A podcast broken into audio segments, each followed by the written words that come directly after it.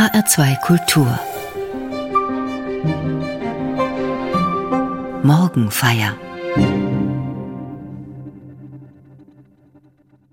Es ist schön, Zeit zu haben.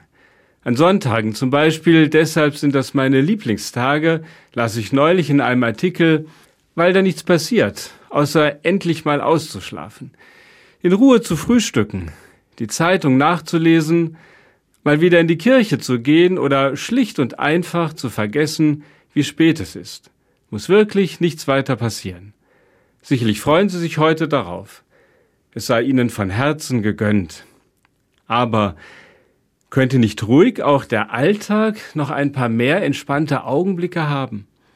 Wäre es nicht ganz sinnvoll, den Wecker mindestens eine halbe Stunde früher klingeln zu lassen und ein bisschen zu sich zu kommen, erst nach dem Cappuccino in den Spiegel zu gucken und erst nach einer ordentlichen Prise von Mozart oder Elton John aus dem total zugerechneten Fenster.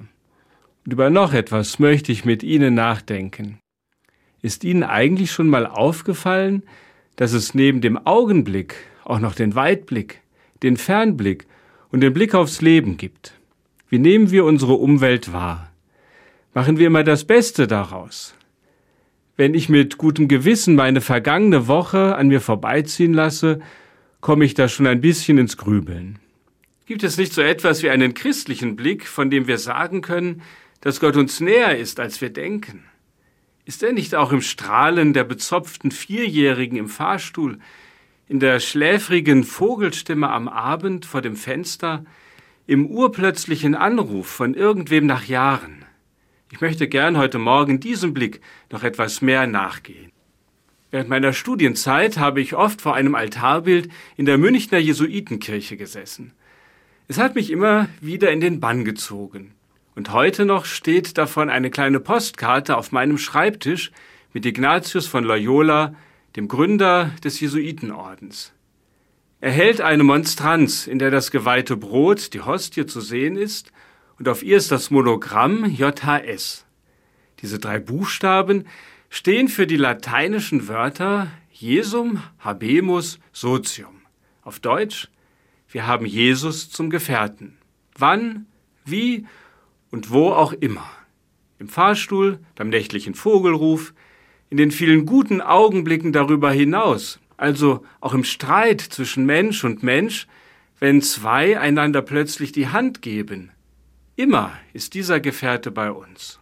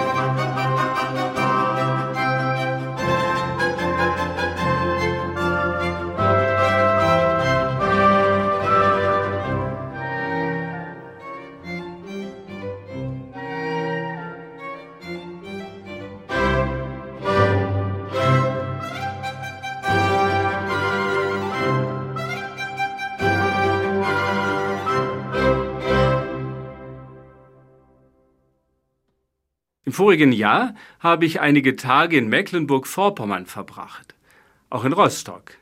Dort hat mich in der evangelischen Marienkirche ein wunderschöner Taufkessel aus dem 13. Jahrhundert nicht mehr losgelassen. 21 Bilder zeigen das Leben des Gekreuzigten. Besonders beeindruckend ist die Darstellung seiner Himmelfahrt. Es scheint, als schwebe er über den Jüngern.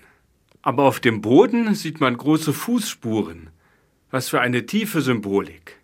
Ich möchte Sie nur noch einmal an Ignatius erinnern, dessen Bild auf meinem Schreibtisch steht.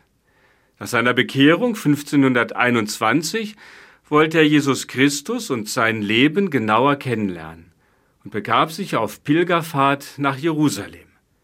Immer wieder las er in den Evangelien, schrieb sie sogar in verschiedenen Farben ab und war so davon gepackt, dass er von Stund an die Spuren des Messias nicht mehr aus den Augen ließ diese Spuren suchen, als ob das so einfach wäre. Wenn wir an den grauenhaften Krieg in der Ukraine, die nicht zur Ruhe kommende Pandemie und die Klimakatastrophe denken, kann es da nicht sein, dass dabei die Spur dessen in dieser Welt schwächer wird, der sich vor über 2000 Jahren für uns Menschen geopfert hat? Macht Gott etwa gerade Urlaub? Diese Frage habe ich in der letzten Zeit nicht nur einmal gehört. Was soll ich antworten? Ich weiß es doch auch nicht. Vielleicht sollte ich sagen, wir glauben fest daran, dass er uns wann auch immer mit seiner Liebe immer wieder zurückruft aus jener Freiheit, in die er uns entlassen hat. Sind wir es denn nicht, die seine Erde in Gefahr bringen? Und ist seine Liebe zu uns nicht stärker als seine Trauer über uns? Gewissheit und Zweifel, beide haben hier Platz dass selbst die Jünger oft die Spur ihres Meisters verloren haben, müssen sie nicht verschleiern. Sie können ganz ehrlich darüber reden. Wichtig ist, dass sie darüber reden. Auch wir sollten es immer und immer wieder tun. Selbst wenn wir uns eingestehen müssen, diese Spur in unserem Leben vielleicht ebenfalls verloren zu haben. Reden hilft. Daran denke ich, wenn Menschen in ihrer Not nicht mehr weiter wissen, wenn Einsamkeit und Angst vor der Zukunft zur Last werden, dann hilft es sehr, wenn es jemanden gibt, der einfach zuhört und vielleicht sogar dabei die alte Spur zu einer neuen machen kann. Auch die Emmaus-Jünger merken erst später, dass sich während des Gesprächs mit dem ihnen zu Anfang noch fremden Wanderer etwas bisher nicht Gekanntes ereignet hatte. Brannte uns nicht das Herz in der Brust, als er unterwegs mit uns redete und uns den Sinn der Schrift erschloss, sagen sie fassungslos, spüren aber gleichzeitig den Beginn einer neuen Hoffnung. Hätten wir Menschen bei aller Schwere diese Hoffnung nicht, dann wäre unser Leben wohl kaum zu ertragen. Manchmal frage auch ich mich, wo finde ich in meinem Leben die Spuren Gottes? In einer Zeit der großen Herausforderungen und zunehmenden gesellschaftlichen Brüche bin ich oft ebenso ratlos wie die vielen um mich herum, trotz der Hoffnung, die ich habe.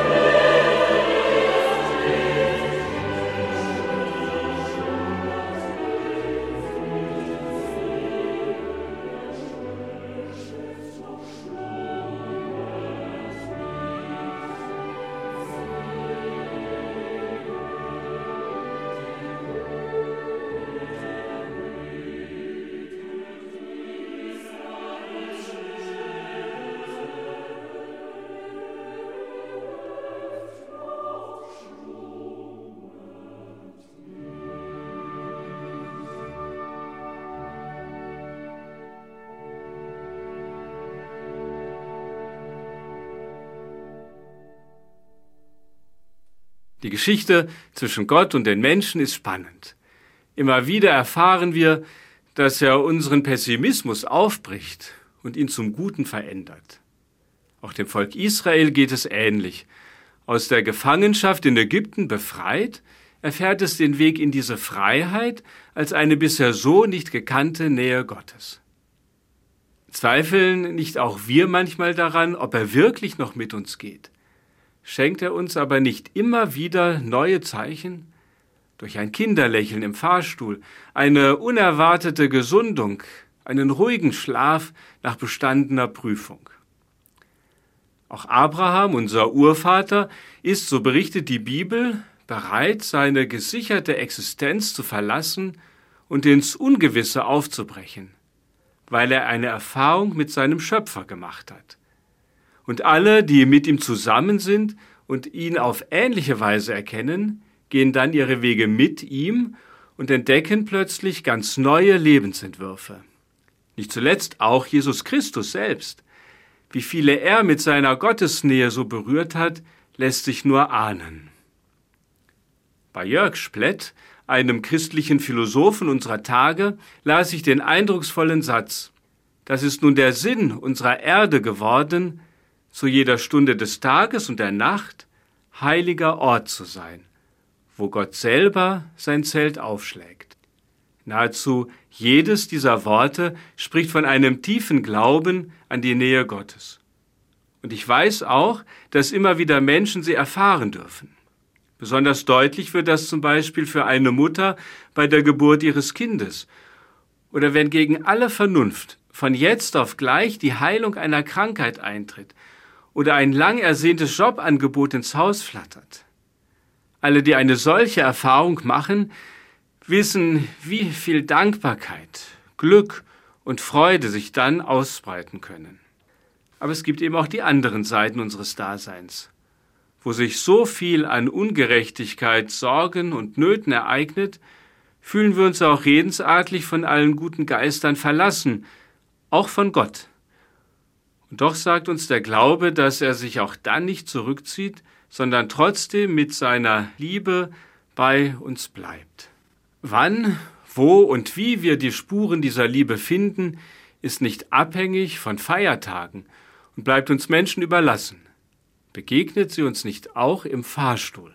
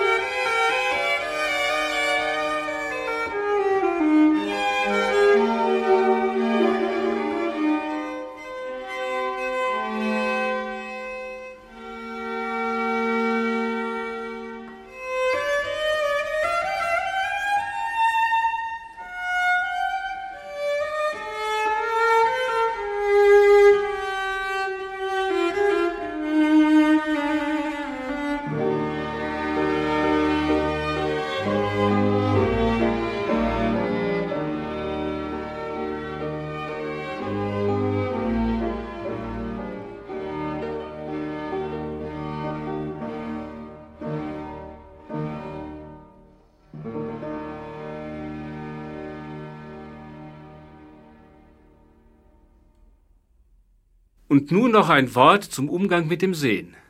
Wir stellen uns gern Fotos von Menschen in der Wohnung auf, mit denen wir uns verbunden fühlen, um uns auf diese Weise an sie zu erinnern.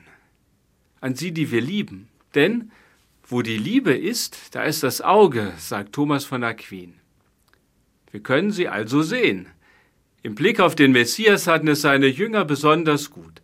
Sie konnten ihren Meister von Angesicht zu Angesicht sehen und seine Stimme hören. Diese Nähe ist uns nicht gegeben. Für uns gilt nur, richtig sehen zu lernen. Und dazu brauchen wir die Liebe. Noch einmal denke ich an die Emmaus-Jünger. Wie sehr muss ihnen das Herz gebrannt haben, als sie die Spur Gottes in ihrem Leben wiederentdeckten. Nicht das Wissen um die Gebote, die Moral, die Gesetze verbinden uns also mit dem Schöpfer allen Lebens, sondern es ist die Berührung der Seele, es ist die bebende Welle des Glücks und es ist die zitternde Woge der Freude, die ihn dann vielleicht sogar sichtbar werden lassen. Ich wünsche Ihnen von Herzen einen guten, gesegneten Sonntag.